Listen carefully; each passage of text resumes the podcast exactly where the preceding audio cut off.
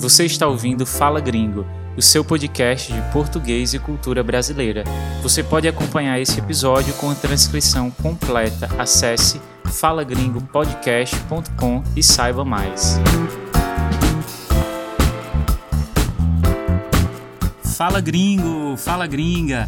Hoje eu convido vocês para um passeio no sul do Brasil. Vamos descobrir o estado do Paraná e a sua capital, Curitiba. Eu passei o carnaval na cidade, pude conhecer um pouco da sua história, cultura, formação e ouvi bastante o sotaque paranaense. Descobri que o Paraná tem uma ligação forte com a imigração ucraniana no século XIX e, de quebra, ainda vou indicar um escritor paranaense para quem gosta de poesia. Fica por aqui. Essa temporada tem o apoio do Andrew, da Susan, Sam, Maria Rodrigues e Gianni. Se você está chegando por aqui agora, seja bem-vinda, bem-vindo. Colaborando com esta temporada, você tem acesso às transcrições deste e dos próximos episódios. Vai até o episódio 4.20. Agora, se você não quer esperar os novos episódios, na lojinha do Fala Gringo, você pode comprar as transcrições dos episódios da segunda e terceira temporada, um PDF com tudo completinho para vocês. Acesse falagringo.com, clique no banner ou botão da lojinha e tá tudo explicado lá na página. Agora, aquele recado para você que já acompanha o Fala Gringo há muito tempo, mas ainda não deixou o seu review para o podcast, vai lá na Apple Podcasts ou Spotify, deixe o seu review, siga o podcast também, Ajude o Lene a espalhar mais português e cultura brasileira mundo afora e eu agradeço desde já, claro. Vamos agora falar sobre Curitiba e o sotaque paranaense? Se tem uma coisa que eu jamais imaginei é que um dia eu poderia passar o carnaval em Curitiba. Pois é.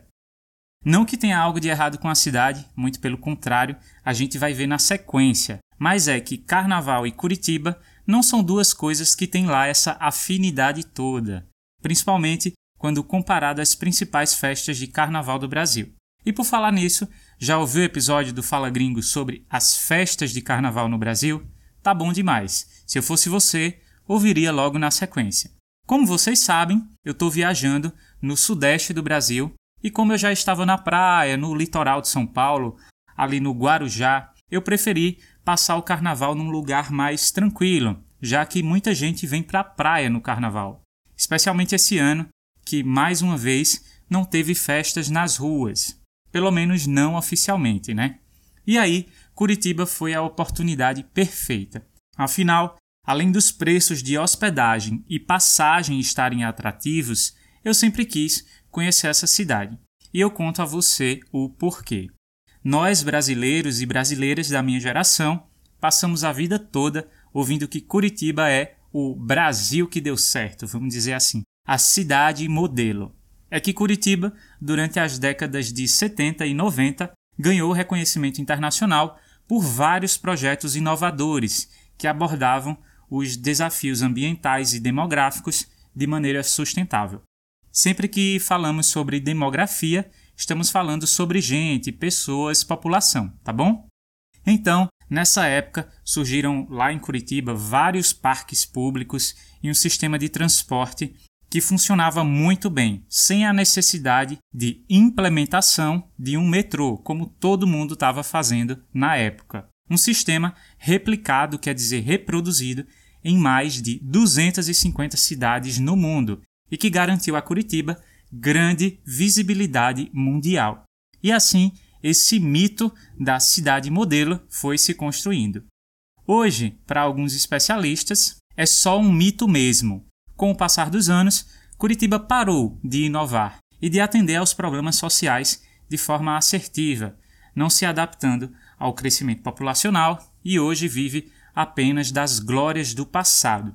Além do mais, se fala que esse planejamento da cidade foi feito de forma excludente. Os mais pobres foram sendo empurrados para a periferia a uma distância que é como se eles estivessem morando em uma cidade e trabalhando e se divertindo em outra. De fato, eu passei sete dias em Curitiba e, diferente de outras capitais do Brasil, não se vê bairros populares, favelas ou ocupações convivendo ali perto do centro da cidade, ou convivendo com bairros nobres, como é comum de se ver em capitais como Recife, onde eu moro, Salvador, São Paulo e Rio de Janeiro. Outra coisa que chamou a minha atenção diz respeito à arquitetura e geografia da cidade. A experiência de passar por determinados bairros é bem diferente, de fato, de muitas cidades brasileiras, como se você estivesse caminhando por uma zona residencial na Europa. Mas o fato é que, em comparação com outras capitais brasileiras, Curitiba ainda se destaca muito no quesito qualidade de vida, acesso à educação e sustentabilidade. A reciclagem é uma das principais bandeiras de Curitiba, desde que, no começo dos anos 90, a prefeitura criou um programa de compra do lixo para trocar os resíduos por vale de transporte e alimentos. Então, 4 quilos de lixo valiam 1 quilo de frutas e verduras. Ou seja, os curitibanos são educados desde criança a separar o lixo em casa e, mais importante ainda, não jogar lixo na rua de forma nenhuma. A cidade também conta com muitas áreas verdes, muitos parques, o transporte público e a linha turística é muito funcional, a cidade é bem limpa, o centro histórico bem preservado, com várias empresas, restaurantes, galerias e museus funcionando. Então, de fato, a cidade pode ter parado de inovar, mas falta muito para as principais capitais brasileiras chegarem às mesmas condições que Curitiba oferece hoje. Curitiba, eu não falei ainda, é a capital do estado do Paraná, que fica na região sul do país. Eu gostaria muito de ter as minhas próprias impressões sobre o estado, mas a viagem foi relativamente rápida. Só passei sete dias dava para fazer um bate e volta em alguma cidade do interior, mas optei por ficar na capital mesmo e explorar melhor. Ainda assim, vale reforçar algumas informações básicas. O estado também é muito conhecido para a prática do ecoturismo, devido ao número de cachoeiras e montanhas que possui. É um dos estados mais altos do Brasil. A maior parte da sua região está posicionada a mais de 600 metros acima do nível do mar. É no Paraná, na região da fronteira com a Argentina e o Paraguai, que estão as famosas cascatas de Foz do Iguaçu. Cascata é, significa queda d'água, cachoeira. Bom, descobrir Curitiba foi muito prazeroso, porque eu tive a oportunidade de conhecer mais um espaço projetado pelo Oscar Niemeyer, o Museu do Olho, porque eu sempre quis conhecer o principal cartão postal da cidade, o Jardim Botânico, porque muita gente teve a mesma ideia que eu e a cidade estava cheia de turistas das cidades vizinhas, então pude ouvir bastante o sotaque paranaense e porque eu adorei perceber como a cidade celebra a sua formação. São muitos os museus e monumentos em homenagem aos povos que formaram o estado do Paraná, desde os nativos indígenas até os imigrantes. Então você encontra monumento em homenagem aos italianos, no bairro italiano, monumento em homenagem à cultura árabe, memorial polonês, alemão, ucraniano e assim por diante. Tem muito memorial por lá. Por falar dos ucranianos, um assunto que está bem quente, né? Infelizmente, pelo pior dos motivos, essa guerra. Mas a curiosidade que eu queria dizer aqui é que, especialmente no estado do Paraná, houve uma grande onda imigratória de ucranianos no final do século XIX. O estado do Paraná tem cerca de 80% dos 600 mil imigrantes e descendentes de ucranianos que vivem no país, pessoas vindas de uma região histórico-geográfica chamada Galícia, fugindo de um cenário de extrema miséria. Isso acontece basicamente no mesmo período do boom da imigração italiana, com aquelas mesmas promessas de uma vida mais próspera, com terras sem dono e muitas riquezas naturais. Chegando aqui a história que vocês já conhecem, né? Por exemplo, na região onde hoje é Prudentópolis, a cidade com mais descendentes ucranianos no Brasil, só havia lama e uma grande floresta de pinheiros. Aos poucos, e com muito trabalho, a comunidade ucraniana, não só de Prudentópolis, mas outras que se espalharam pelo estado, foram se consolidando, trazendo sua experiência no campo e contribuindo para o desenvolvimento das colônias. Prudentópolis é um caso bem especial porque lá, especificamente, houve um grande esforço para a manutenção da cultura ucraniana. De acordo com Anderson Prado, que é doutor especialista em imigrações no leste europeu, em Prudentópolis pode-se dizer até mesmo que há uma predominância da cultura ucraniana. O professor diz que eles têm uma manutenção das suas práticas culturais muito grande, através dos ritos, do idioma e da culinária. Em Prudentópolis, você não precisa ir a um lugar específico para comer uma culinária típica. Não, em qualquer lugar que você for, você vai encontrar comida ucraniana. Ou seja, eles não só representam, mas vivem essa identidade.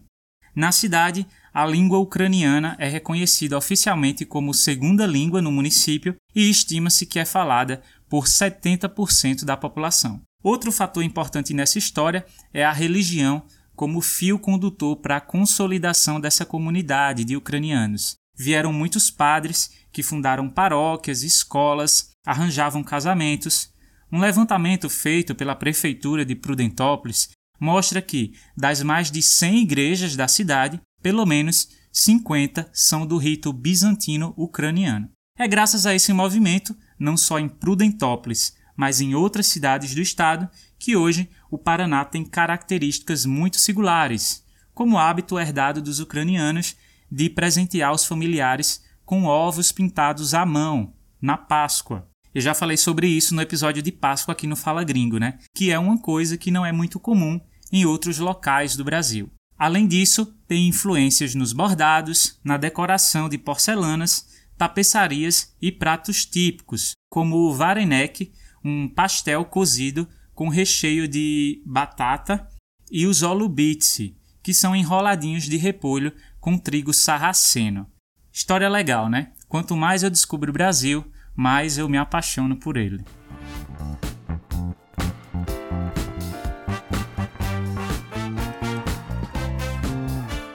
Nesse bloco do episódio, nós vamos ver um pouco do sotaque paranaense. Tem lugar melhor para ouvir o povo falando que numa feira? No domingo pela manhã, os curitibanos fazem uma grande feira no centro histórico, onde se pode comprar artesanato local, antiguidades, apreciar comidas típicas da região e até mesmo assistir a algumas apresentações culturais, a depender do período do ano.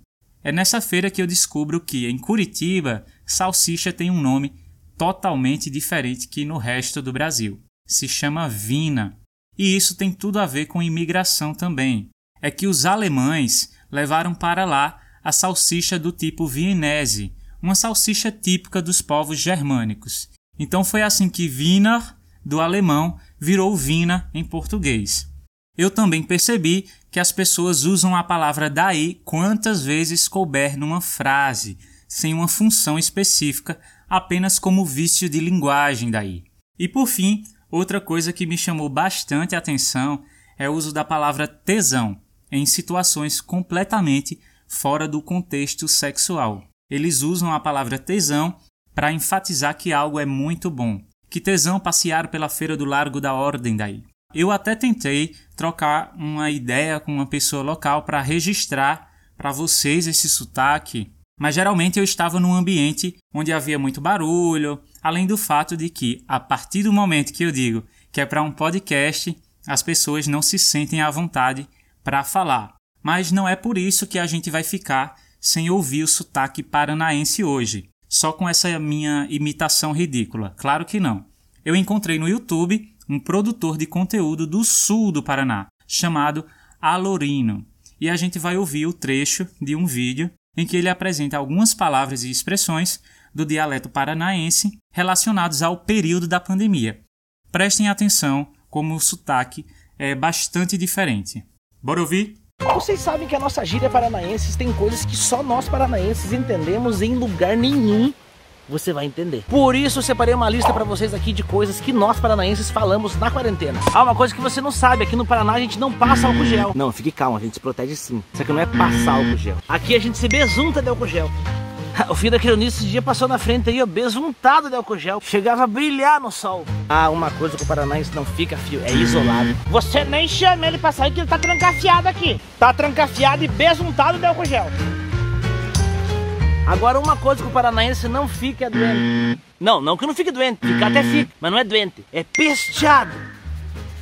Qualquer coceira, filho, tô pesteado. Qualquer dor de cabeça, filho, tô pesteado. Mas ninguém manda ficar indo nessas festas clandestinas também. Festa não, porque no Paranaense não faz festa. Faz fervo. Ô, saudade de um fervo. Não é balada, filho. Aqui nós vai no som. Ó, só cuidado. Nesse período, ninguém sai de casa. Esses dias o Sapo Cego saiu aí, ó. Voltou pesteado. Foi nesses fervos clandestinos. Sabe que banda que ia tocar? Quem? Os Assintomático. E meia-noite ia assumir a banda Grupo de Risco.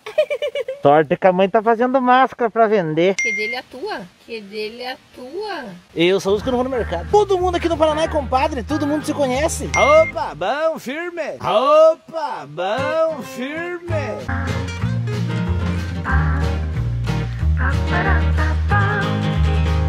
Bom, gente, o Elorino ele é do sul do Paraná. O Paraná tem uma grande variedade de sotaques porque foi colonizado por diferentes povos. Primeiro com os portugueses, obviamente, além dos ucranianos que eu já falei, recebeu também uma boa quantidade de alemães, italianos e poloneses.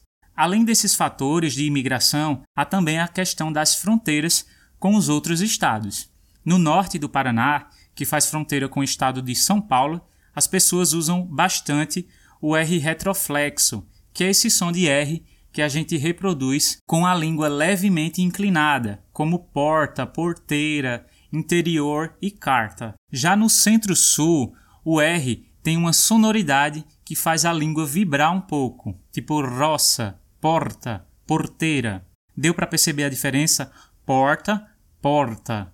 E na capital, em Curitiba, o sotaque também tem algumas peculiaridades. A mais marcante delas, pelas minhas pesquisas, é a pronúncia marcada do E, da letra E, em palavras que terminam com essa vogal. Por exemplo, leite quente, leite quente. Isso a gente também vê no sotaque gaúcho, que eu já falei aqui no Fala Gringo. Aos poucos eu vou fazendo episódios com os sotaques e dialetos de cada região. Daqui pro final da temporada eu prometo fazer mais alguns. Eu queria que você lesse essa frasinha aqui para eu medir o seu sotaque curitibano. Leite quente que dá dor de dente no dente da frente. Tentou dar uma disfarçada aí, hein? Não, eu falo assim mesmo. Leite quente que dá dor de dente no dente da frente. É o leite quente dá dor de dente no dente da frente. Eu Mas acho, é principalmente no dente da frente. eu acho que o senhor é curitibano. Será? Com esse sotaque aí, Será? Mas bate, pode ser gaúcho também se tu quiser. Bom, as semelhanças entre os sotaques dos estados do Sul, é, Paraná, Rio Grande do Sul e Santa Catarina, é algo muito natural, afinal, um estado está colado com o outro e a língua é viva, né? Ela viaja, deixa um pouco de si, leva um pouco do que encontrou. A língua somos nós. E já que a gente está em Curitiba, eu quero apresentar para vocês um escritor, um curitibano que adoro, chamado Paulo Leminski. Um poeta daqueles que pega a língua, dobra, puxa, espreme e escreve coisas lindas e gostosas de ouvir. Então, se você gosta de poesia, eu super recomendo. Paulo Leminski, Toda Poesia, é um livro que reúne todo o seu trabalho de poesia. Olha que legal essa poesia, onde é, a gente pode trabalhar os sons da letra V, de verde, especialmente os ouvintes nativos do espanhol, que têm certas dificuldades de pronunciar o som de V, às vezes sai um pouco parecido com o som de B, que é natural da sua língua. De repente me lembro do verde. A cor verde é a mais verde que existe. A cor mais alegre, a cor mais triste, o verde que vestes, o verde que vestiste no dia em que eu te vi, no dia em que me viste.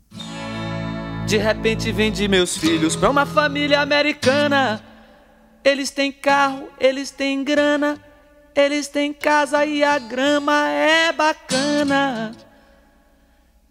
Só assim eles podem voltar e pegar um sol em Copacabana e pegar um sol em Copacabana e pegar um sol em Copacabana e pegar Mais uma vez o Caetano Veloso aqui no Fala Gringo, dessa vez interpretando o poema Verdura do Paulo Leminski. Bom, gente, hoje eu não usei muitas expressões, a gente já ouviu coisa nova o bastante no áudio do Alorino, né? Mas eu falei que, enquanto estava em Curitiba, não fiz nem mesmo um bate e volta para uma cidade de interior. Bate e volta é quando a gente vai num lugar e volta no mesmo dia. Você vê muito isso em páginas de roteiros turísticos. Cinco cidades para fazer um bate e volta saindo de São Paulo, ou seja, cinco cidades que você pode conhecer sem necessariamente precisar dormir no local.